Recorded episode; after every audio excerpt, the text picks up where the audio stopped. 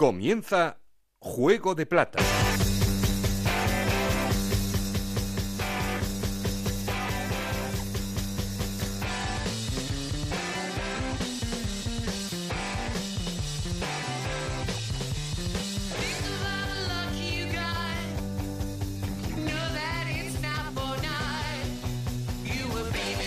Tal? Muy buenas. Bienvenidos a Juego de Plata, el podcast de Onda Cero en el que os contamos todo lo que pasa en la Liga Smart Bank. Y una liga en la que este Cádiz sigue imparable. Tras el triunfo 1-2 en la Rosaleda son ya 28 puntos del equipo de Cervera, solo ha dejado escapar 5. Una derrota que dejó muy tocado al Málaga, los de Víctor Sánchez del Amo, que están penúltimos y en puestos de descenso. En una jornada que además ha traído el triunfo contundente de la Unión Deportiva Las Palmas 3 a 0 sobre el Deportivo de La Coruña en el debut, por cierto, de Luis César San Pedro. El equipo Pío Pío es ya quinto con 18 puntos. Triunfo también del Real Oviedo en Albacete 1-2 que da aire a los de Rozada y salen de los puestos de peligro.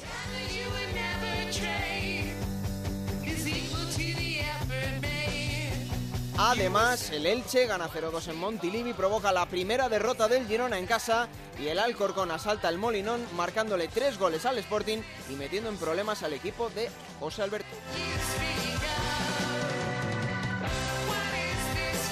Y queremos, como siempre, seguir en contacto con vosotros. Para eso ya sabéis que tenemos un perfil de Twitter que es arroba juego de plata, un correo electrónico juego.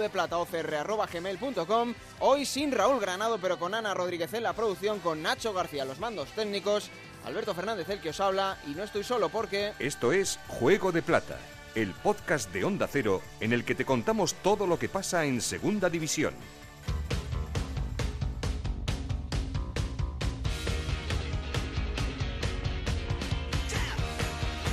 Siempre, ya hemos contado algunos resultados, pero vamos a poner todo en orden lo que ha ocurrido este fin de semana, cómo está ahora mismo la tabla de clasificación.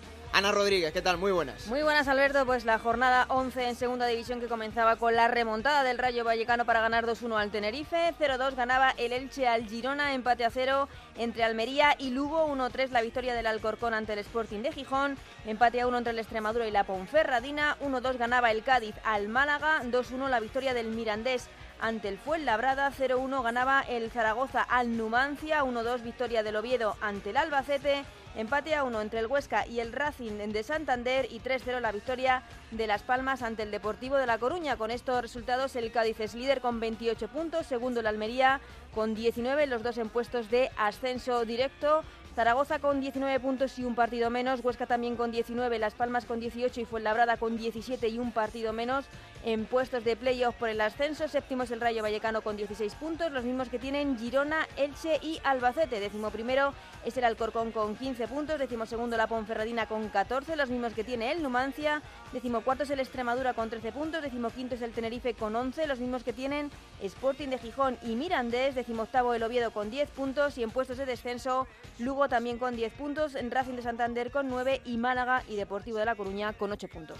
Vaya dos que cierran la clasificación. Mm. Aparte del Cádiz que va en su liga, Ana. En moto, Triple empate a 19 puntos, Sí. Almería, Real Zaragoza y Huesca. sí, sí, sí. Zaragoza, más este fin de semana, victoria importante ¿eh? en eh, Soria. sufrida, importante y sufrida. Gol de Guaras ahí al final casi. Al final fallando un penalti Bueno. con Duamena en el recuerdo y no sé, Sí. tres puntos importantes porque venía, yo creo que eran cuatro partidos consecutivos de Zaragoza sin, Sí. sin ganar. Exacto. Así que bueno, y a ver, y ahora fue la brada. Bueno, fue la brada, porque hay un partido aplazado, lo recordamos, el miércoles de la jornada número 7. Ese fue la brada Real Zaragoza, que va a jugarse este miércoles en el Es que, Fernando Torres. eh, cualquiera de los dos, si gana, se pone segundo. Sí, porque el Fuenlabrada está cer- Sí, sí, cerrando sí. esos puestos de playoff y el Real Zaragoza está ahí acechando ya. Una victoria de cualquiera de los dos les pone segundos detrás del Cádiz. Bueno, A ver qué pasa.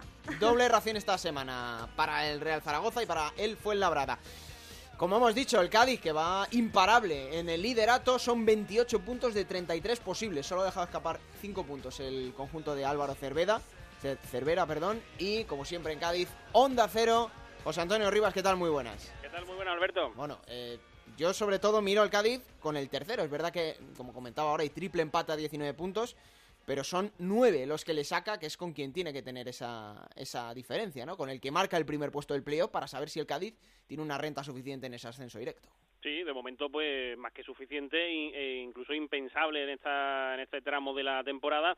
Por aquí igual, ¿eh? se mira el tercer clasificado, además teniendo en cuenta ese partido aplazado que comentabais, que bueno, se dé el resultado de que se dé, pues el segundo sí va a reducir diferencias con respecto al Cádiz, pero con el tercero pues van a ser nueve puntos, que como digo pues es algo, bueno, pues que nadie se podía imaginar, ni el propio Álvaro Cervera a principios de, temporada, y bueno, teniendo en cuenta también eh, los inicios de temporada del Cádiz de las últimas campañas, desde que está Cervera en el Cádiz, que lo hemos comentado muchas veces en este mismo programa, que es por ya por noviembre donde empieza esa, esa remontada cadista y el pico de forma normalmente, pero bueno, pues este año... A ver si va a ser el mes malo este año, ¿eh? eh sí, o, o, pues, imagínate cómo sea el bueno. Bueno, Como claro. también el bueno, pues entonces ya, que el otro día decía eh, Alexis en la, en la, retransmisión que a este paso pues estaría ascendido el Cádiz en, en, diciembre, pues sería más o menos eso, ¿eh? si tiene un mes de noviembre tan espectacular como, como estos años. Pero la verdad es que, bueno, pues el otro día el equipo sufrió bastante, más de lo habitual en, en Málaga, sobre todo en el último cuarto de hora, eh, incluso se desconectó un poquito del partido una vez que se puso 0-2, ¿eh? porque antes estuvo ahí siempre metido, pero con el gol del Málaga de Antoñín sufrió bastante el Cádiz y bueno, pues mm, también ese tipo de partidos en los que se sufre, en los que hay que apretar atrás y, mantener el resultado, pues también son los que acaban dando dando puntos y consiguiendo cosas importantes a final de, de temporada. La verdad es que ahora mismo pues es un equipo muy sólido que la gente ya casi se empieza a aprender eh, la alineación de, memoria, que eso es algo difícil también en esta segunda división. El otro día, por ejemplo, pues faltaba Garrido, pero casi que, el equipo se recompuso bien y no lo notó. Cuatro victorias consecutivas y también algo que también hacía tiempo que no pasaba por aquí, desde la época de, Alfredo Ortuño, y es que cuatro jornadas consecutivas eh, marcando Antonio el Chocolozano, que también es un, un dato a destacar. ¿eh?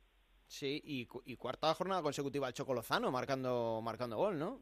Sí, eso es lo que comentaba, que ¿Eh? está ahí lo, los delanteros eh, enchufándola, también, eh, bueno, pues... Porque marcó al Zaragoza, al Huesca, marcó sí, a la Almería y ahora también, fíjate, sí, esta jornada. Son cuatro partidos seguidos. El otro día también vio puerta a Calle Quintana, que también le viene muy bien porque el chaval empezó siendo titular, eh, haciendo un muy buen trabajo, pero pues no había tenido de momento esa, esa suerte con el gol y también pues eh, hizo un golazo en, en Málaga. Eh, de momento pues es el tercer delantero, ¿no? En la plantilla en cuanto a minutos pero la verdad es que ahora mismo pues está en un estado de forma el, el Cádiz que todo todo le sale bien. El otro día pues gran ambiente en la Rosaleda con más de 550 cadistas en, la grada que evidentemente pues eh, vivieron una auténtica fiesta. Decía Cervera en sala de prensa que hombre que es verdad que siempre hay camisetas eh, amarillas en todos los campos donde juega el Cádiz y que siempre pues eh, es una afición muy agradecida pero que bueno pues que ahora que el equipo va bien y demás que, que, que gusta no darle darle alegrías y que volvieran el, el, sábado de Málaga pues con una sonrisa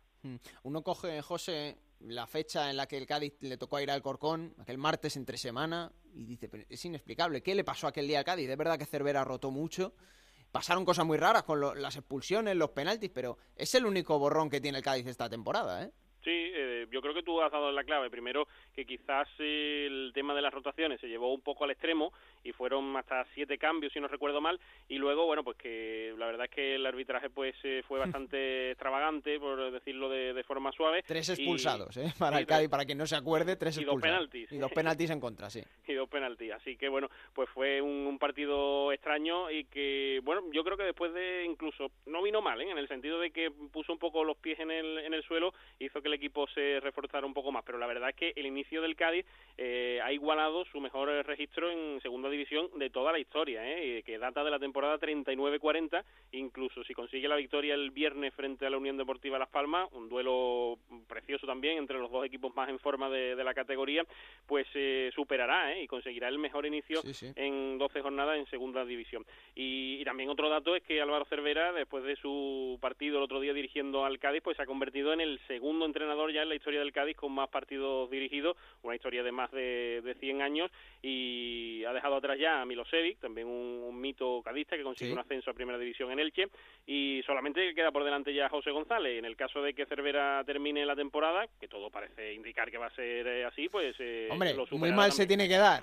Muy mal se tiene que dar. Por eso digo, pero pero bueno, tampoco hay que es de extrañar, ¿eh? porque ayer, por ejemplo, lo que sí se está prolongando quizás demasiado en el tiempo, y de hecho la gente pues está un poco nerviosa en ese sentido, los aficionados, es su renovación, porque Cervera termina contrato el 30 de junio y él dice que va a estar aquí el tiempo que, que el club quiera, que está aquí muy a gusto, y desde el club pues más o menos dicen lo mismo, pero ayer, por ejemplo, el director deportivo decía que ahora mismo no es el momento de abordar la, la renovación, que ya será más adelante, que ahora mismo hay que estar centrado en lo deportivo, pero no han gustado mucho esas declaraciones a la gente que evidentemente pues ahora mismo están con, con el gafa, ¿no? Como cariñosamente se le llama por aquí, pues a muerte. Bueno, yo, yo pienso, y, creo que mucha gente tiene esa sensación, ¿no? Que esta temporada puede ser eh, crucial para muchas cosas, para que el Cádiz por fin pueda lograr el ascenso a primera y para definir el futuro del, del proyecto, ¿no? Si este Cádiz consigue el ascenso, nadie puede pensar que, que Cervera no entrenaría al equipo en primera división, pero si termina por no lograrlo, bueno, pues ahí es donde pueden empezar a cambiar cosas.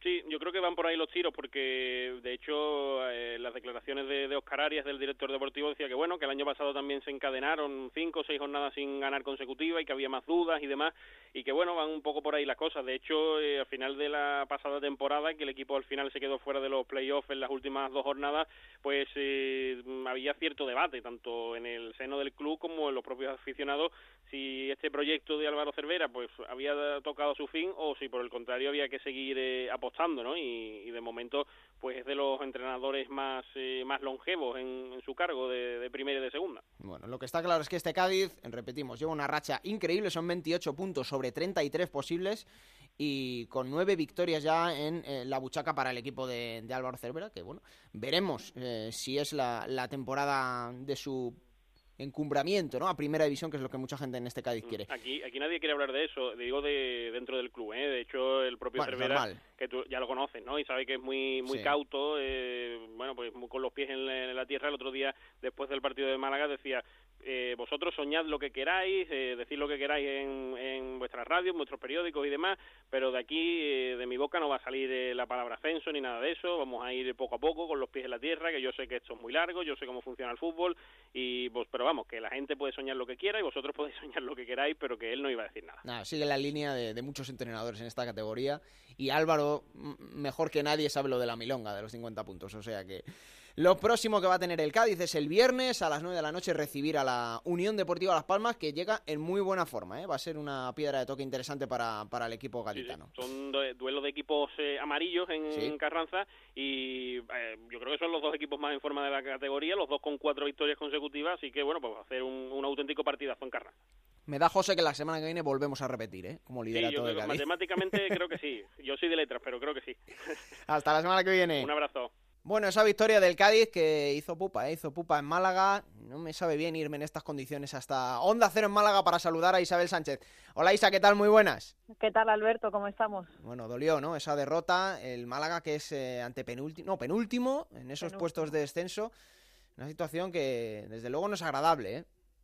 No, no, la verdad que no estamos pasando por la mejor época en este Málaga porque no está funcionando nada ni fuera ni dentro del terreno de juego. Sabéis cuál es la situación extradeportiva por la que pasa la entidad y tampoco está beneficiando que no lleguen las victorias. Sobre todo después de partidos como el del sábado, ¿no? que dejó un poco hasta impotencia en el aficionado, en los jugadores y en el cuerpo técnico del Málaga Club de Fútbol, con la sensación de que se dio todo, de que los jugadores lucharon, corrieron y se entregaron, sobre todo cuando el 1-2 estaba sobre el marcador, después de ese gol de Antoñín pero no llega, ¿eh? Es que... Ah, tuvo Keco ahí al final, tuvo Keco el empate cerquita ahí al final del partido, que podía haber sido un punto. que también se, se fue por poco de la portería de, de Cifuentes, pero no llegan las victorias y ya empezamos a ver un poco la situación cada vez más desesperante también en lo deportivo. Es verdad que la previa del partido no invitaba a que fuera lo mejor posible debido a que enfrente estaba un líder, pero el Cádiz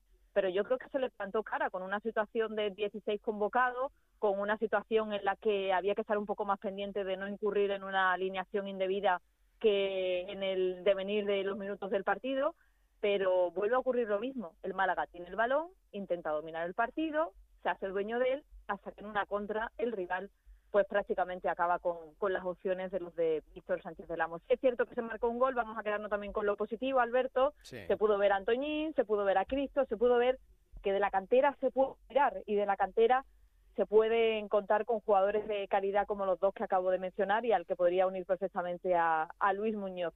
Con estos mimbres y parece que están dando todo, se nos va a hacer la temporada muy cuesta arriba. Mm, vamos a darle la vuelta, vamos a mirar un poco el lado positivo de esta situación, que es verdad que es una derrota en casa, que el Málaga es penúltimo, pero bueno, viene un Cádiz que va, ahora mismo parece en otra liga, que ha ganado en las últimas jornadas a Huesca, Zaragoza, Almería, es decir, no era un partido sencillo, era un partido complicado. Y lo que tú dices, el Málaga hizo un gol, eh, en la segunda parte estuvo a punto incluso de empatar el partido. Bueno, pues habrá que agarrarse a eso para lo que viene.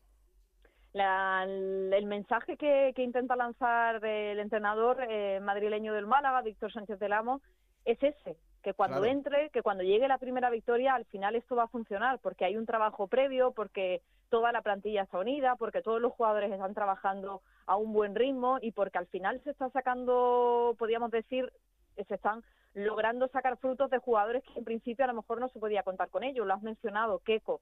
Era uno de los llamados a salir este verano por su alta ficha, por venir de un cedido de un primera. Juanpi, que no estaba este sábado porque estaba con Venezuela, pero que también está jugando buenos minutos con el Málaga. Cuando ya tengamos todo, cuando ya el poco a poco ese trabajo vaya, vaya cada vez más pues sacando ese fruto y llegue la primera victoria, esperemos, Alberto, que sea el camino. Pero esperemos que llegue pronto, ¿eh? porque vaya calendario ahora al Málaga. Bueno, es que, claro, lo próximo, tela. O sea, es un partido dramático, casi se podría tildar el domingo a las 4 de la tarde en Riazor, Deportivo de La Coruña, Málaga. Fíjate que dos equipazos que están ahora mismo viviendo una situación muy delicada, último y penúltimo. Así que, bueno, yo no sé quién de los dos tiene, no sé si más que ganar o menos que perder, pero es un partido que, que va a fijar muchas, muchas miradas y mucha atención ese Málaga, ¿eh? Sí, sobre todo viendo cómo estaban jugando hace tan solo unos meses. Y luego el siguiente en llegar a la Rosaleda, el próximo, la próxima visita a la Rosaleda la hace el Oviedo, otro que también está en esa situación. Así que tiene ahora mismo prácticamente el Málaga 15 días por delante para poder salir. Dos victorias le podrían hacer salir de esa zona baja de la tabla y creo que ahí tienen la mirada ya puesta los jugadores del Málaga. Todos se recuperarán esta semana, volverán ya todos los internacionales, ya pendientes de la recta final de Pacheco. Así que pensando en positivo, que todo esté en unos días al 100% para ese encuentro en Riazor. Sí, que no me gusta a mí, ya te digo, llamarte en estas condiciones, Isa, que esté la cosa un poquito mejor. Y me llamabais lideresa la eh, temporada fíjate, pasada. ¿eh? Fíjate cómo han cambiado las cosas. No le he preguntado a José, le trataste bien, ¿no? Fuiste buena anfitriona otro día. Sí, sí, por supuesto, ah, por supuesto. Es, es el líder, somos provincias hermanas. Y bueno, aunque hubo algunos detalles de la afición rival que no gustaron demasiado por aquí, aquello del Altani quédate o súbeles el sueldo, pues no sentaron. Ya sabes la guasa que hay por Cádiz también, ¿eh? Efectivamente. El humor nos gusta, pero cuando, pero no cuando es contra nosotros, ¿no? bueno, la semana que viene, Isa, ya contamos ese partido casi dramático Real Deportivo de La Coruña contra el Málaga, así que a ver qué pasa. La semana que viene estamos aquí. Gracias, Isa.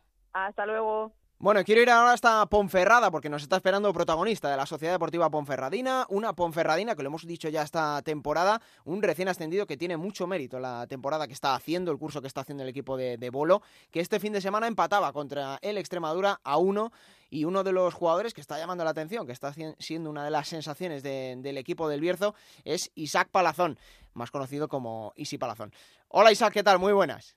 Hola, buenas, ¿qué hay? Bueno, eh, lo primero preguntarte por lo último, ¿no? Que es ese empate de este fin de semana, que bueno, es un puntito más que os sirve para sumar de cara al objetivo.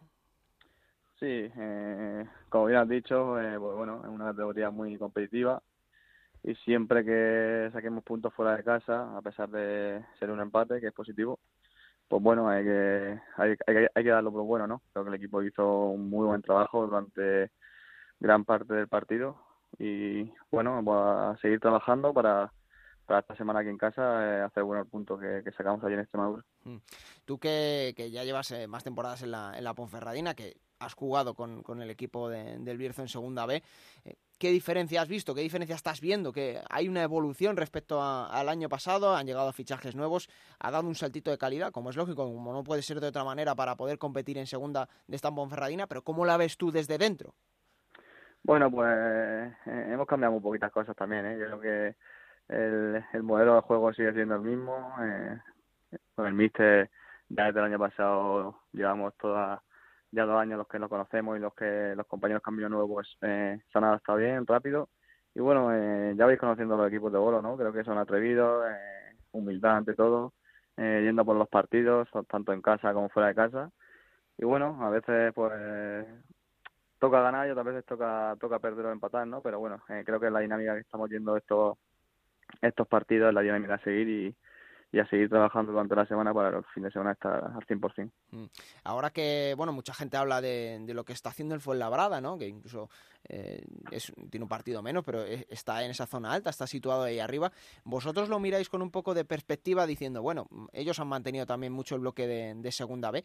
A nosotros también nos puede venir la racha buena y que podemos darle una sorpresa a cualquiera y en el campo de cualquiera.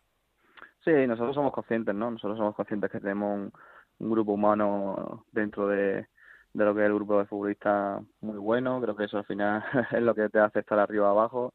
Luego ya la calidad depende de muchas cosas, ¿no? Luego te pueden salir partidos buenos, partidos malos, pero creo que el bloque que hemos generado este año, tanto los que sigamos del año pasado como los que han venido nuevos este año, creo que lo importante es el bloque, eh, el compañero, el cuerpo técnico también nos están ayudando en todo, en todo lo que necesitamos, porque muchos somos nuevos en esta categoría y como te he dicho, ¿no? Creo que nadie, las sorpresas pueden, pueden aparecer en cualquier momento. Eh, ya lo vimos el año pasado como, como Mallorca al final ascendió a, primera división, entonces esta categoría es lo que tengo diciendo. Creo que las sorpresas se pueden dar y esta liga es muy larga, hay Copa del Rey, hay muchos partidos y bueno, el cansancio también pesa y nosotros sabemos, tenemos claro lo que queremos y cuál es nuestra función aquí. Hablabas, Isaac, de bueno que esta categoría es nueva para, para muchos. Te he preguntado por la evolución del equipo quiero saber la evolución personal. Eh, ¿Tú también sientes que, bueno, es una oportunidad que, te ha llegado también, que te va a servir para crecer? ¿Cómo te estás adaptando a la categoría? ¿Es otro modo de competir? ¿Cómo es la evolución de, de Easy Palazón de un año para otro? Bueno, ya el año pasado, segunda vez, creo que, eh, pues bueno, las cosas fueron muy bien. Eh, sí que es verdad que también, también tuvimos ahí una rachilla un poco mala, pero el equipo resurgió con el trabajo y con, con la humildad que le estoy diciendo y este año, bueno, eh, yo encaraba con la, con la mayor humildad posible en esta categoría nueva para mí, con, con ganas y con, y con ganas de, seguir avanzando en mi carrera, ¿no? Creo que subir de categoría y, y creerse algo más que los demás es totalmente erróneo.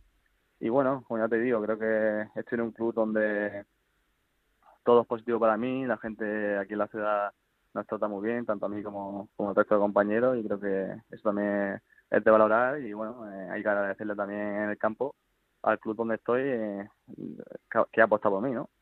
Fíjate, Isa, que bueno, en este programa en Juego de Plata venimos varias semanas hablando de, de, jugadores destacados, ¿no? De la Ponferradina, pues nos llamabas tú la atención. Pero claro, muchos me preguntaban, oye, ¿de qué juega Isi Palazón? Es verdad que tú sales con una posición demarcada en el campo, pero muchas veces yo no sé decirlo. Digo, bueno, y Isaac juega por la derecha, juega por, dentro, puede jugar por la izquierda también. Es un, es un futbolista que tiene borde, que tiene conducción. Eres un, un, jugador muy versátil. Sí, bueno, también me tocó jugar en los primeros partidos también de lateral, de lateral sí. sí, por una baja de, un compañero, pero bueno, eh, como ya te digo, creo que eso también es virtud del entrenador, ¿no? Creo que eh, nos da libertad dentro del campo para poder movernos, para poder asociarnos para poder triangular por dentro y al final eso pues te da facilidades también a ti como jugador, ¿no? Saber que tienes un entrenador que te deja libertad dentro del campo, que te deja tomar decisiones al fin y al cabo te da confianza, te da te da ganas de estar dentro, de, de tocar balón, de crear jugadas, de llegar por fuera, por dentro y al final pues bueno, es más fácil, mi modelo también de juego me beneficia y bueno, pues hay que aprovecharlo.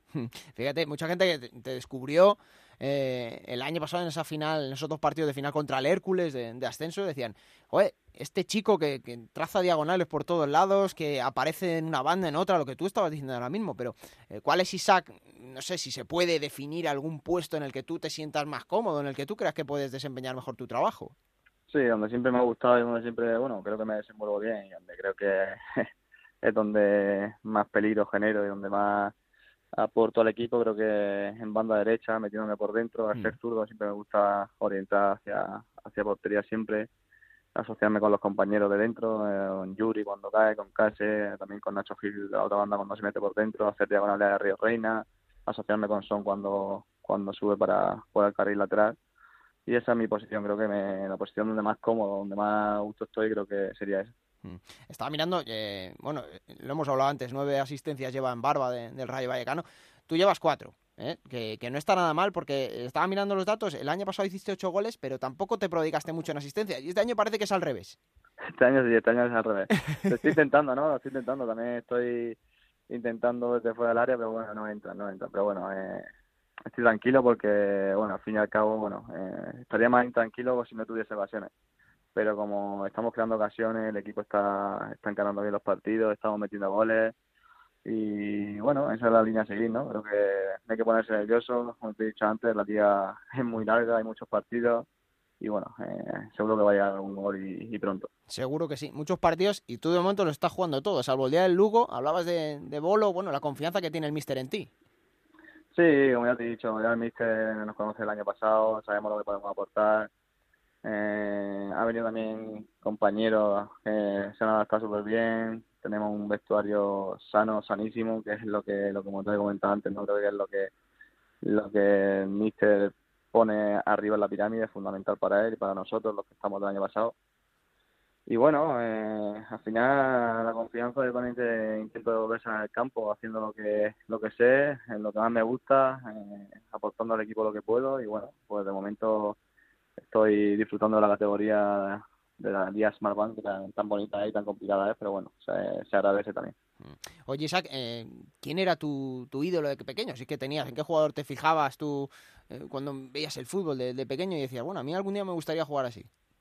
Pues me gustaba mucho Zidane. Zidane. Zidane cuando lo veía de, de, joven por la tele en el equipo de los Galácticos me gustaba mucho, pero bueno, ídolo, uf, es que deportivamente hablando no me puedo quedar con uno porque ahora ahora Mbappé, Neymar, Messi, hay muchos futbolistas, pero cuando era pequeño y en el que me fijaba, ya me gustaba mucho porque también el juego interior que tenía, muy bueno, esa calidad. Y bueno, siempre más zurdo también, como yo, y siempre me ha gustado. Me hay, ha gustado final. hay quien te compara Isaac con Iniesta. Ya sabes que a la gente le gusta mucho comparar y sacar similitudes. Hay quien te Bueno, compara bueno. incluso con Iniesta. O sea, fíjate cómo estamos, ¿eh? Hay mucha, hay mucha distancia, hay mucha distancia. Ojalá, ojalá, ojalá. Pero bueno, como ya te he dicho antes, paso a paso, esta es una categoría para seguir creciendo y para seguir aprendiendo de, de este deporte y ojalá, ojalá dentro de unos años podamos decir algo que haya logrado algo como, como ha logrado él. Y la última, Isaac, eh, algo muy importante para vosotros, el Toralín. La gente que está con vosotros, que está ilusionada, que vuelve el Toralín a ver partidos de segunda división y que vea a la Ponfe como, como está trayendo rivales de, de entidad y que les está haciendo sufrir. Sí, como ya te comentaba antes, ¿no? Creo que es nuestro fortín, es donde eh, nos tenemos que hacer fuertes y dejar escapar los, los mínimos puntos posibles. Creo que aquí el Toralín parece que no preocupa mucho durante Mm. los 90 minutos, a pesar de que algunos partidos hemos empezado por detrás del marcador, la gente no ha, no ha llevado para adelante. Eh, le pido desde aquí, pues bueno, eh, bueno, el agradecimiento en nombre de todo el equipo, porque de verdad, bueno, eh, el apoyo es increíble y, y que sigan así porque, vamos, entre todos vamos a conseguir el objetivo que es la permanencia, claro. ¿Eres de botillo o no? Pues soy más de melocotones, de mi de. El botillo es pesado, ¿eh? Hay que decirlo que no, no entra fácil a todo el mundo. Exactamente, botillo lo probé una vez, bueno, sí, pero no puede estar comiendo todos los días. No, por estar... Una vez al año y poco más.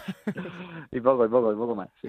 Bueno, Isaac, pues muchas gracias por este rato, por tenerte aquí con nosotros en Juego de Plata, que haya suerte en la temporada, que, que haya salud, que no haya lesiones, que al final eso es lo, lo más importante. Y esperamos aquí unos meses hablar contigo otra vez, a ver que, que vaya todo bien con la Ponferradina y que, que vaya bien también en lo personal para ti, ¿vale? Muchísimas gracias, muy amable. Hasta luego, Isaac, gracias. Hasta luego, chao, gracias. Turno ahora para ir a Vallecas, porque el Rayo consiguió el otro día en casa su tercera victoria. Raúl Granado, ¿qué tal? Muy buenas. Hola, ¿qué tal Alberto? Director de. Juego de Plata, que hoy está ausente, pero que está aquí, ¿eh? No falla su cita para hablar del Rayo Vallecano. Yo sé que está en buenas manos todo, porque tú eres el, que- eres el que curras habitualmente, o sea que tampoco hay mucha diferencia. Eh, bueno, pues el Rayo por fin ganó, que Sí. era la, la gran noticia, ¿no?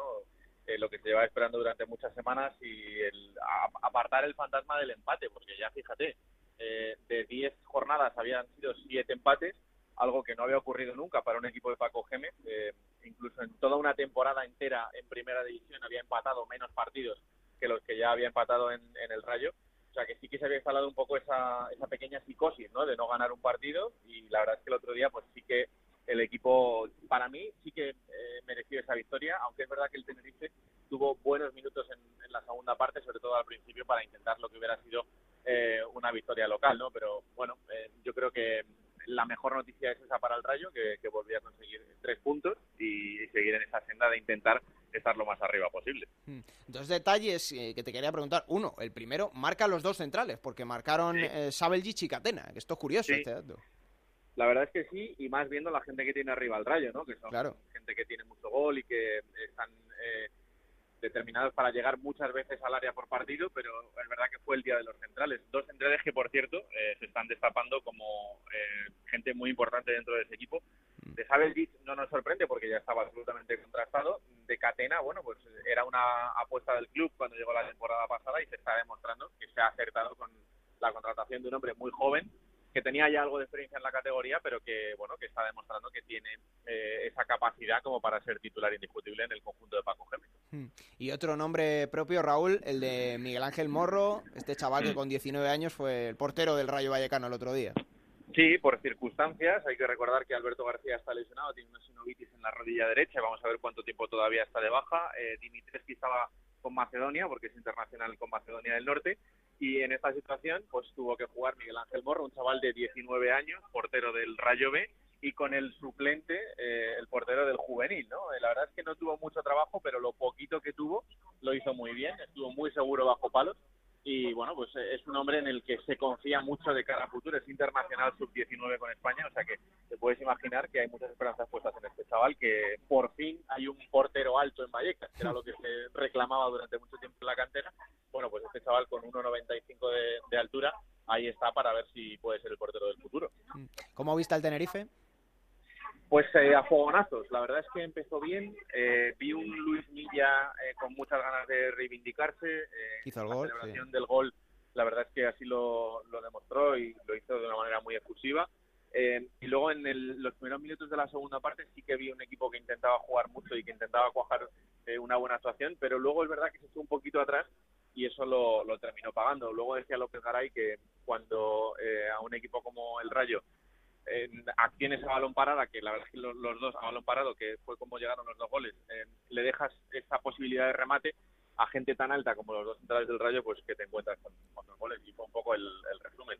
Y no quiero que se me olvide, Alberto, eh, otra asistencia de Embarba, es verdad sí. que fue la es a sacar un córner, pero ya son nueve, o sea que es que la verdad es que este jugador se está destapando eh, también esta temporada en segunda como uno de los grandes nombres de la categoría, ¿no? Ya había dado un gran rendimiento en, en segunda división, venía de, de, eh, el año pasado en, en, primera y ahora, bueno, pues ante otras opciones y opciones muy importantes de primera división y con mucho dinero para él, al final decidió quedarse y creo que es una de las grandes noticias de este rayo.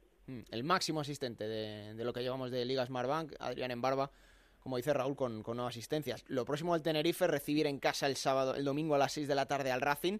Y el Rayo, Raúl, eh, otro partido importante, visitar al sí. Mendralejo el sábado a las 8. Sí, partido contra el Extremadura, que para mí es uno de los eh, mejores equipos de este tramo de, de liga de, de 3-4 partidos. Así que desde luego fácil no va a ser. Y vamos a ver si nuevamente el, el Extremadura se queja o no del VAR porque ya, ya hemos visto lo que ha pasado esta semana con las declaraciones del, del presidente en ese túnel de, de vestuarios, la, el reflejo en el acta de después, bueno, en fin, vamos a ver si hay sanción por parte del TAT eh, para, para Manuel Franganillo, aunque ya se ha retrasado de esas declaraciones, pero en cualquier caso yo creo que el partido en Almendralejo será interesante entre dos equipos que van a ir a jugar al fútbol.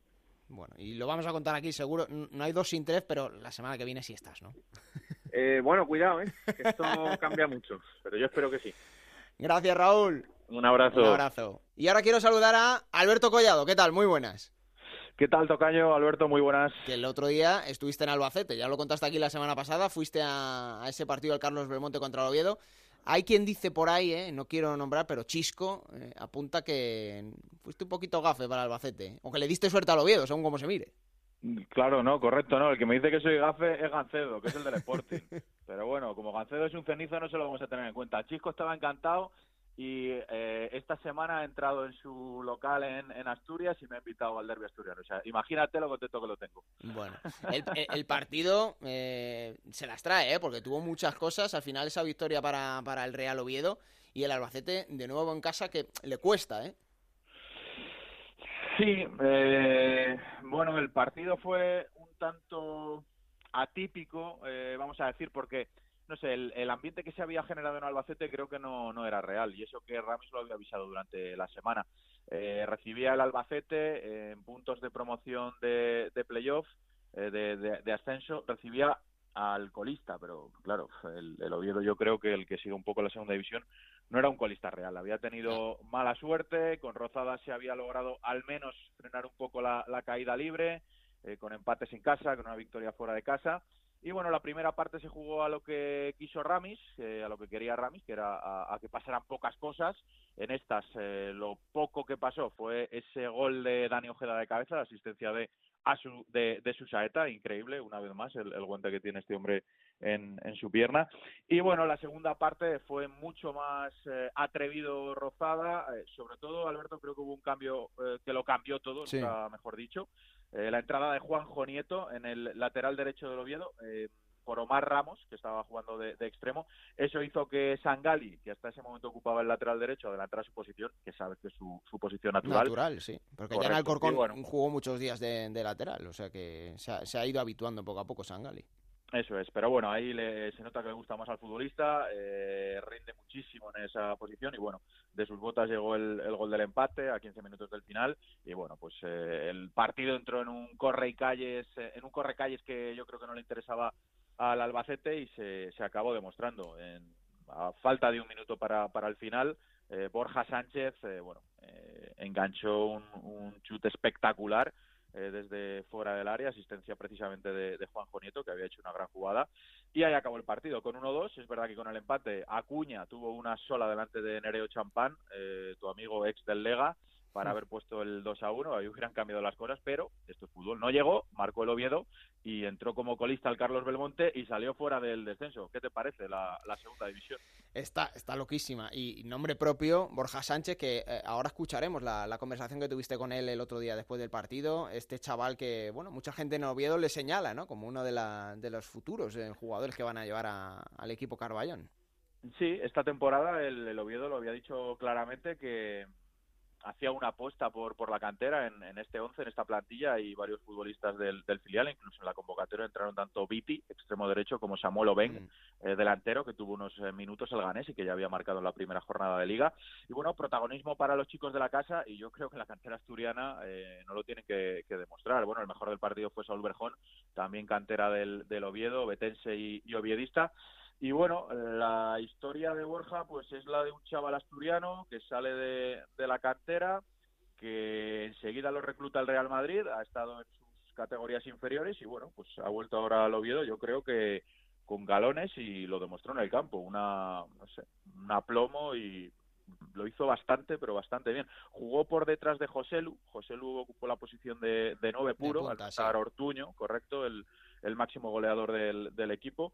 Y Borja Sánchez eh, actuó por ahí por, por detrás de él justo y, bueno, la verdad es que muy buenas sensaciones, además Javi Rozada lo conoce muy bien.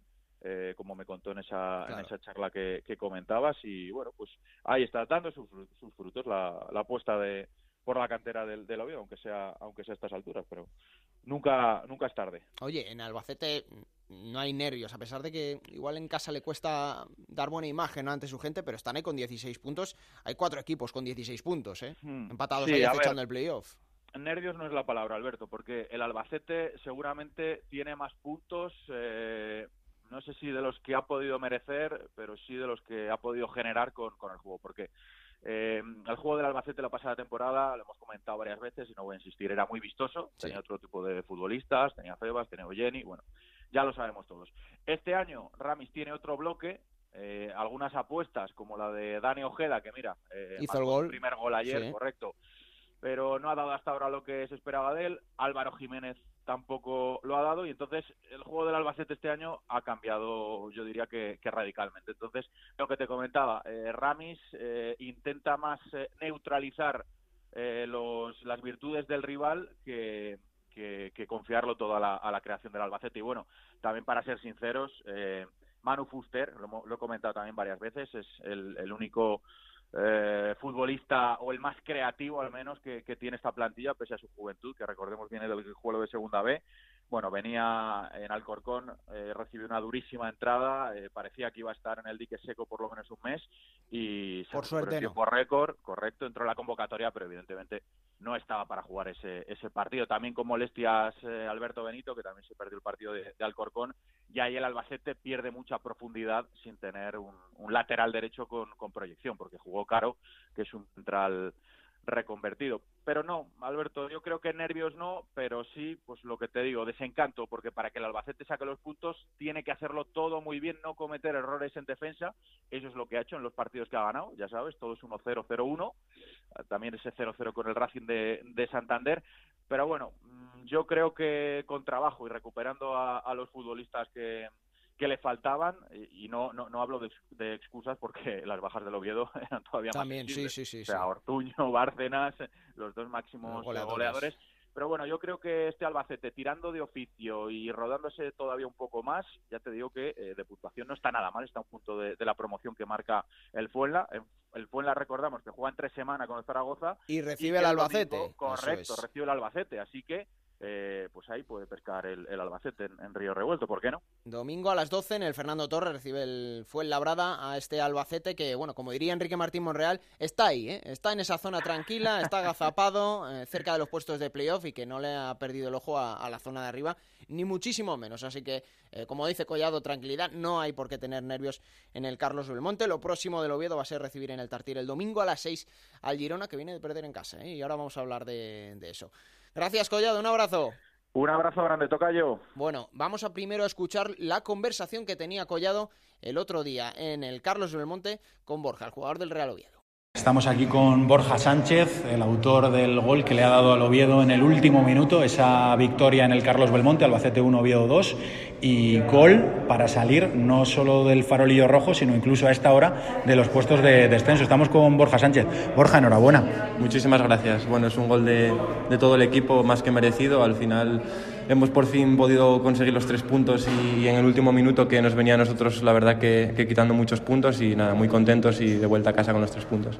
Imagino que esta victoria para vosotros es quitaros una losa de encima porque empezasteis con la destitución de Sergio Egea, a Rozada no le, acabara, no le acababan de salir bien las cosas y necesitabais, pues esto, otra victoria y otra fuera de casa e imagino que subidón en el vestuario. Sí, al final ha sido un inicio de temporada muy, muy complicado. La verdad que los jugadores, el cuerpo técnico, tanto el primero como este, no, no, nos estaban saliendo las cosas y es verdad que empieza a verse otro equipo diferente, mucho más competitivo, más sólido y al final venimos cuatro partidos sin perder y, creo que el equipo de aquí va a ir para arriba y creo que salimos del descenso con esta victoria y nada más que mirar hacia adelante y seguir compitiendo fin de semana tras fin de semana y, y a seguir en Radio Estadio en Onda Cero, en la retransmisión en directo. No he sabido explicar el gol, solo he dicho qué golazo, qué golazo, qué barbaridad. ¿Me lo puedes contar tú cómo ha sido? ¿Te acuerdas? Bueno, ya, ya he explicado antes, la verdad que es, que es un gol muy, muy rápido. Estábamos intentando buscar ese gol que nos diera la victoria, pero ellos también salían muy rápido a las contras. Es una jugada rápida que lleva Juanjo por la derecha y, al final me la da atrás. Yo le pego con esta intención de que vaya al segundo palo. No sé muy bien por dónde entra, ha sido todo muy rápido. Ahora tendré tiempo de verlo y analizarlo mejor. Borja, y esa historia que contaba eh, Javi Rozada en rueda de prensa, eh, el entrenador te conoce desde los 11 años y se alegraba, pues no te imaginas cuánto. Dice, a este chaval lo he tenido yo con 11 años. Si nos hubieran dicho en aquel momento que hoy me iba a dar una victoria en segunda y tan importantísima con un golazo, no me lo creo. ¿Cómo es esa relación con 11 años? Sí, la verdad que Javi es un entrenador muy especial. Eh, hemos coincidido ya en una selección eh, asturiana Levín, luego un año en el, en el cadete Oviedo yo luego me voy fuera. Pero bueno, siempre mantenemos el contacto y como hablaba, creo que es un entrenador que transmite muchísima energía, consigue tener un equipo con, con una identidad muy, muy clara y creo que se lo merece, la verdad. Eh, tanto él como el equipo, estos tres puntos estamos trabajando muy bien, todo el cuerpo técnico, todos los jugadores y creo que, que la línea es esta para seguir y, y a conseguir otra victoria el, el, fin de semana siguiente en casa. Pues golazo de Borja en el último suspiro y el Oviedo que sale de esa parte baja de la tabla con ese golazo de Borja. Borja, mucha suerte y muchas gracias. Muchas gracias a vosotros, a seguir, gracias. Bueno, pues ahí están las palabras de uno de las perlas del futuro del Real Oviedo. Y como decía, derrota dura del Girona, la primera en casa en Montilivi frente al Elche. Monserrat Hernández, ¿dónde hacer en Elche? ¿Qué tal? Muy buenas. ¿Qué tal? Muy buenas, Alberto. Bueno, ¿os sorprendió? Pues la verdad es que sí que se puede considerar un resultado sorprendente ya no solo por la entidad del rival y por el escenario, porque en Montilivi ningún equipo había sido capaz de conseguir la victoria, un Girona recién descendido de primera división, aunque todavía no ha terminado de despegar en esta categoría de plata, y desde aquí de hecho sobre todo lo que sorprende es por las numerosas ausencias que tuvo el equipo ilicitano. Fíjate que en la pareja del doble pivote, con el nuevo, la nueva perla de la rojita, podríamos decir, Gonzalo Villar, decimos perla, aunque no es un jugador todavía importante, pero sí que eh, podría eh, ser un jugador que, en esta última fase para él con los 21 años tuviese bastante protagonismo. Y pues para pues, Leche sí que pues lo es, ¿eh? para Leche sí que es importante. Para Leche sí que lo es porque es un jugador importante en ese doble pivote, había sido titular en las jornadas anteriores, formando pareja con Ramón Polk, que también por lesión se perdió este partido. Hubo cambio ahí en ese dúo, que en esta ocasión estuvo formado por Manolín Sánchez y por el franco-congoleño Nuken Fulu. Pero es que además llevó Pacheta 19 jugadores y los dos fijos en línea defensiva, Gonzalo Verdú y Juan Cruz, se tuvieron que quedar fuera por lesión a última hora. Gonzalo Verdú, uno de los capitanes, fue el descarte de los 19, pero Juan Cruz, el lateral izquierdo, estaba en la alineación titular y se lesionó en el descanso, tendrá que estar un mes de baja. Por ello se perderá los duelos entre el Sporting de Gijón, el Huesca, el Mirandés y el Deportivo de La Coruña. Por tanto, un Elche con muchas caras nuevas, con cuatro cambios de alineación titular, eh, fue capaz de sorprender y destacaría sobre todo cosas. Eh, la definición en las áreas. Eh, a los cinco minutos Iván Sánchez, un jugador espectacular para la segunda división, que en la segunda vuelta del año pasado pues estuvo sobresaliente, que había un poco titubeante y que marcó un gran gol a los cinco minutos. Y el segundo tanto fue de un jugador eh, muy discutido por su fichaje, por las formas en las que se produjeron. Fue el último refuerzo, Daniel Ortiz. El fichaje lo pagó un representante argentino, Cristian Bragarni, que sigue andando tras eh, las acciones de José Sepulcre para quedarse el club y de momento no lo ha conseguido. Pues bien, Daniel Ortiz, que llegó con el mínimo salarial y que, bueno, pues no fue con la agenda del director deportivo Nico Rodríguez, sino que llegó, como decía, por medio de ese representante argentino, pues no solo lo hizo bien en sustitución de, Gonzalo Verdú, sino que marcó el gol que, cerraba la victoria. Por tanto, un Elche que con este marcador ya suma tres triunfos a domicilio, en once jornadas ha sumado más victorias fuera que en toda la pasada campaña y que tú comentabas antes que hay cuatro equipos empatados a 16 puntos. El Elche es uno de ellos, sí, señor. Y el Elche es uno de ellos. No sé si le da todavía como para pensar en la promoción de ascenso, pero mientras vayas mirando hacia arriba, no vas mirando hacia abajo, y en ese camino se encuentra ahora mismo el equipo de Pacheta. Sí, aplico lo mismo que le he dicho a Collado con el Albacete. El, el Elche está ahí, y el otro día nos lo comentaba precisamente Enrique Martín Monreal, ¿no? Este año ve que el equipo de Pacheta ya es pues una temporada más experto, aunque sea una redundancia, pero que le ve visos como para que pueda estar arriba, ¿eh? que este Elche está preparado, Pacheta tiene un año más de sabiduría en esta categoría que es eh, larga, es eterna, lo sabemos y que es muy dura y que cuidado con el Elche, pero que da buenas sensaciones al menos. Sí, está dando buenas sensaciones, pero el Elche, conociéndolo de fondo aquí, eh, tiene un buen equipo, tiene una buena alineación, tiene buenos 14 o 15 futbolistas, pero es que la plantilla solo tiene 19 profesionales. Eh, se ha sumado el chaval Oscar Gil, un lateral de la cantera, que fíjate que dos días antes de comenzar la pretemporada, no con el primer equipo, sino con el filial, estaba más fuera que dentro porque no entraba en los planes de la dirección deportiva, pero el Elche hizo, como diría Descartes, de la necesidad de virtud. Y como no tenía dinero para firmar un lateral derecho, pues lo que hizo fue apostar por un chaval de la cantera. Y está saliendo muy bien. Esto viene a demostrar que cuando se dan oportunidades a la gente joven de la casa, pues pueden encontrar futbolistas. Digo esto porque eh, no cabe duda de que el once titular del Elche puede pelear ante casi cualquier equipo. Pero si hablamos de plantilla, a poco que se junten como ahora cuatro o cinco ausencias, pues es donde el Elche puede tener problemas de fondo, ¿no? Con lo que eh, futbolísticamente solemos llamar el fondo de armario. El fondo de armario, es que al final es lo que marca las temporadas, ¿no? Cómo, cómo se te da, porque tú puedes tener una racha buena con los once, pero si luego no, no acompañan...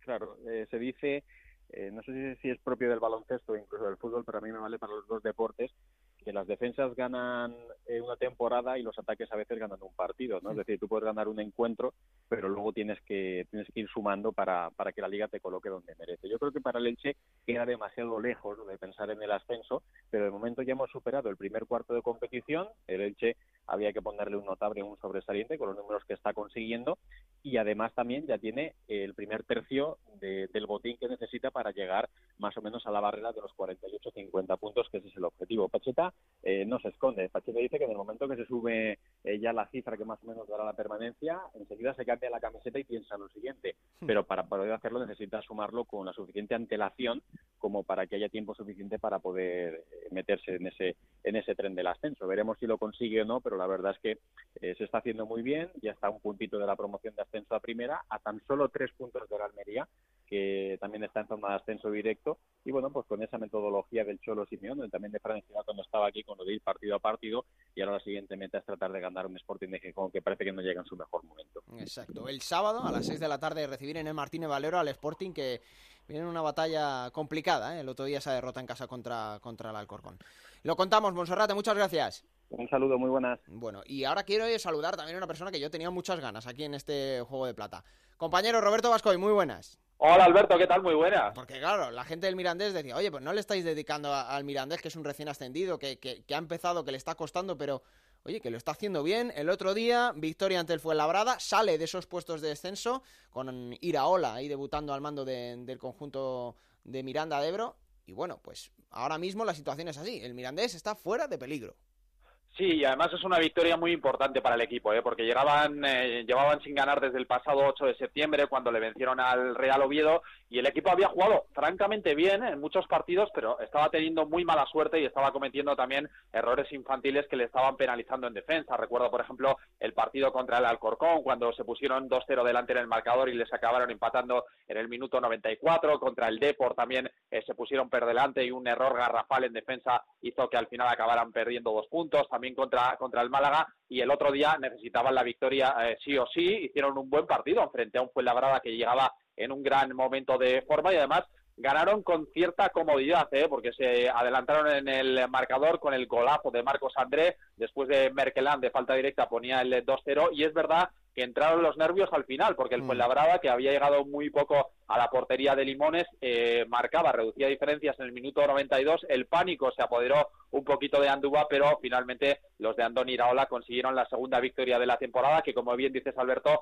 le saca de puestos de descenso, son plenamente conscientes de que la plantilla es la que es y que el objetivo es quedar el quinto por la cola, pero es verdad que había ya ciertos nervios porque el equipo está encajando muchísimos goles y porque obtener solo una victoria en 10 partidos les estaba lastrando mucho en la clasificación, así que ahora el optimismo se ha apoderado de la afición rojilla. Mm, eso te iba a preguntar, son dos victorias de este Mirandés, ¿cómo está la gente en Andúba? ¿Cuál es el ambiente? Porque sabía que iba a ser una temporada complicada, lo que tú decías, recién ascendido, pero eh, la gente está ilusionada con este Mirandés. Sí, está ilusionada porque además es que el juego de equipo es francamente bueno, pero está teniendo un lastre enorme que es los 19 goles encajados. En 11 jornadas ligueras, en ninguna de ellas ha dejado la portería cero y eso para un equipo como el Mirandés es un lastre tremendo y por eso está tan abajo. Pero la gente está viendo el juego y la verdad es que la propuesta de Andoni Iraola es bastante ofensiva, jugando con un 4-2-3-1, a veces con un 4-4-2 y sobre todo con un fútbol de, toque, con un fútbol bastante vistoso para, para la categoría y eso a la gente le, le, está animando, ¿no? Pero es verdad que pesaba mucho ese lastre de los goles encajados, es el segundo equipo que más goles encaja después del Deportivo de, La Coruña y sobre todo los eh, errores infantiles en defensa. Yo creo que fruto un poco eh, de la inexperiencia de sus futbolistas, porque únicamente Quijera tiene experiencia en la categoría de los hombres de atrás y eso al final es un lastre. Y luego es verdad que eh, Iraola ha cambiado un poquito la forma de jugar. En los primeros partidos el equipo sacaba el balón jugado desde atrás, tocando, y yo creo eh, bajo mi punto de vista, que arriesgando demasiado en defensa. Ahora, eh, sacando el balón controlado en el centro del campo, con gente además que toca bien, como Malsa, como Antonio Sánchez, como Álvaro Peña, eh, se arriesga menos en defensa, pero también es verdad, y todo hay que decirlo, que aunque ha cambiado un poco la forma de sacar el balón, el equipo sigue, sigue encajando goles. Pero yo creo que la gente está ilusionada. Han llegado un par de futbolistas, llegaron un par de futbolistas en el último día del mercado invernal que le han dado bastante al equipo, especialmente Malsa, que yo creo que junto a Merkeland es de largo el mejor eh, futbolista eh, del equipo rojillo. Peña también es un jugador muy interesante, se mueve bien ahí detrás del, detrás del delantero. A ver si se le recupera Álvaro Peña, porque lo hizo muy bien en Alcorcón, en Albacete se fue con mucha expectación, pero no consiguió cuajar. A ver ahora en Miranda, que a priori parece un sitio adecuado para que pueda progresar.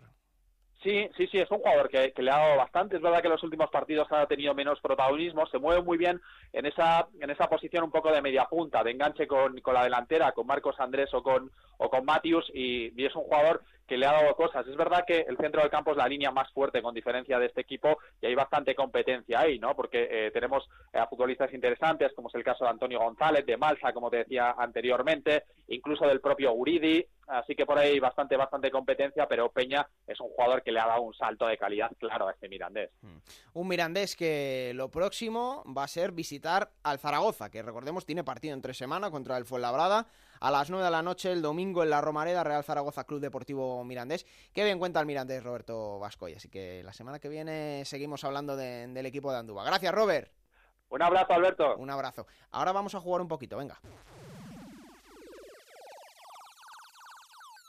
En Onda Cero, la Liga Juego de Plata Hamel, el primer campeonato oficial de Juego de Plata en Futmundo.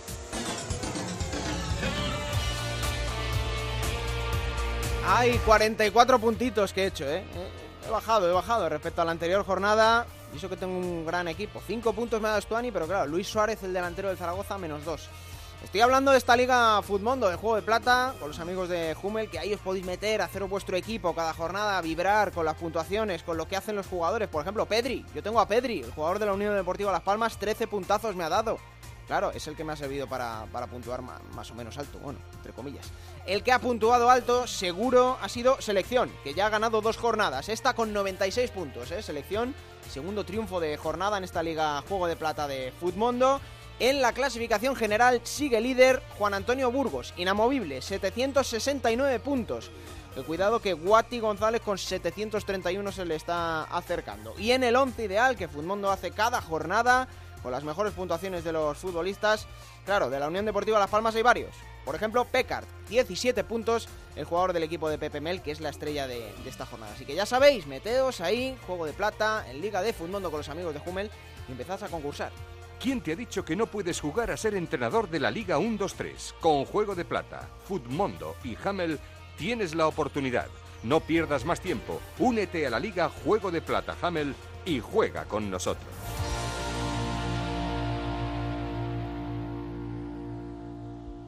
Turno ahora para coger la máquina del tiempo, como cada semana con Pablo Llanos, que nos trae este nodo hoy del Real Zaragoza.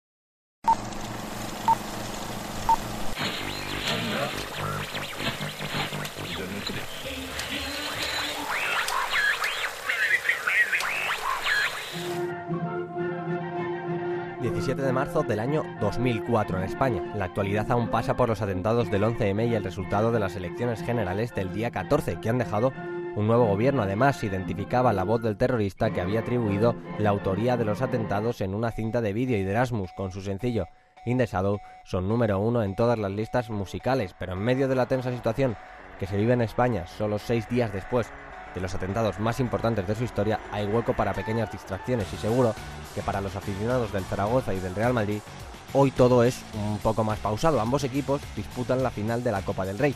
El conjunto Maño tiene ante sí la oportunidad de ganar un título y tal vez mucho más que eso. El Madrid es un equipo titánico plagado de estrellas que cuenta con nombres tan ilustres entre sus filas como Zidane, Figo, Raúl, Ronaldo o Beckham. Paco Flores había comenzado la temporada en el banquillo maño y pese a ganar al Barcelona en la ida de los cuartos de final fue destituido después de perder en Mallorca en la jornada 21. Víctor Muñoz se hacía cargo del equipo y en solo seis jornadas ponía el conjunto en la final de la Copa del Rey y con siete puntos de ventaja con respecto al descenso. Los merengues están realizando una buena temporada tras el fichaje de David Beckham y la marcha de Vicente del Bosque que ha sido sustituido por Carlos Queiroz y aunque hayan empatado en el último partido ante el Zaragoza en el Bernabéu cuatro días antes de la final, su condición de líderes y su plantilla le hacen favorito. ahí está la alineación del Madrid con eh, César en la portería, en defensa Salgado, Elguera, Raúl Bravo y Roberto Carlos, Beckham y Guti, Figo, Zidane, Solari y Raúl. Carlos Queiroz es el entrenador del Real Madrid. Enfrente el Zaragoza con Lainez, cuartero Álvaro Milito Toledo, Movilla Poncio, Cani Dani y Sabio y arriba Villa. Carmona Méndez preparado ya para indicar el comienzo del partido. A la izquierda va a jugar el Madrid, a la derecha el Zaragoza. El Madrid golpeaba primero. Ahí va Beckham, el disparo de Beckham y gol. Ha marcado Beckham, minuto 23 de la primera parte. Lanzamiento directo de Beckham, que ha marcado el primer gol del partido. Pero el Zaragoza no se rendía y seis minutos después. Toledo, Sabio. El balón ha salido, buen centro de Sabio. El balón para Dani. Ha marcado el Zaragoza. Buen centro de Sabio. Controló muy bien Dani. Qué golazo ha marcado. ¿eh? Justo antes del descanso. Penalti que va a lanzar eh, Villa. el propio Villa. Tarjeta amarilla para Guti, estamos ya casi en el 45, va a lanzar Villa para el Zaragoza. Lanzamiento de Villa y gol, segundo gol del Real Zaragoza. El partido llegaba al descanso, pero poco después de la reanudación. Pues ahí está de nuevo Becan y Roberto Carlos preparados. Vamos a ver. Al lanzamiento. Ahí van los dos. Roberto Carlos. Y gol. Ha marcado Roberto Carlos. Después de los 90 minutos y de la primera parte de la prórroga, el partido seguía igual, pero un jugador que había entrado en el minuto 61 iba a cambiarlo todo. Galetti, el disparo de Galetti y gol. Ha sorprendido Galetti con ese disparo y ha marcado el tercero del Zaragoza. Ha sorprendido Galetti, parecía que no iba a disparar. Sorprendió a todos y ha marcado el tercero del Zaragoza. Seis minutos de la segunda parte de la prórroga. El partido terminaba y el Real Madrid se lleva el primer fiasco de una temporada en la que acabarían tirando la liga y perdiendo la Champions, algo que parecía imposible antes de esta final. El Zaragoza acabó en mitad de tabla y siendo el primer equipo que desafiaba la constelación merengue, dejando una final para el recuerdo.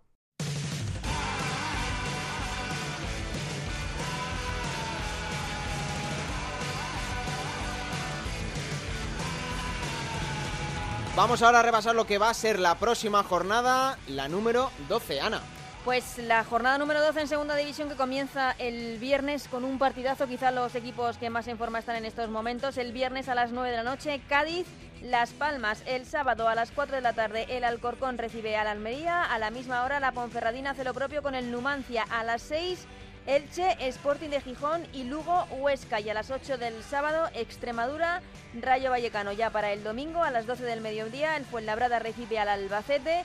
A las 4 otro partidazo pero por la parte baja de la clasificación entre el Deportivo de La Coruña y el Málaga y a las 6 Real Oviedo, Girona y Tenerife, Racing de Santander. Se cierra la jornada 12 en segunda división el domingo a las 9 de la noche con el partido que enfrenta al Real Zaragoza y al Mirandés. Ay, cómo va a estar la Romareda ahí, cómo va a estar. Estará contenta, estará un poco triste después de lo que ocurra entre semana, ¿no? A ver, a ver, a ver qué pasa, a ver qué pasa. Lo que pasa es que en la Romareda hace falta una victoria ya, ¿eh? Que hace Sí, sí. mucho que, que no se dio una victoria en la Romareda. Pasó el Cádiz hace poco. bueno, Pasó el Cádiz, el Lugo, empató. eh, hace falta una pasa victoria en la. Romareda, sí, sí, sí. Bueno, ya tenemos más de un tercio de este campeonato cumplido, de esta Liga Smart Bank, aquí en Juego de Plata que estamos contando que hay mucha igualdad. Está sorprendiendo por arriba y por abajo. Y como siempre, la semana que viene, ya lo ha dicho Raúl Granado, ¿eh? que a priori iba a estar aquí, pero nunca se sabe. Así, Eso que, es. así que ya lo, ya lo veremos. Gracias por escuchar, gracias por estar ahí. Así que este programa espero que lo disfrutéis, lo compartáis y que sigáis viendo el fútbol en Onda 0.es. Esto es Juego de Plata.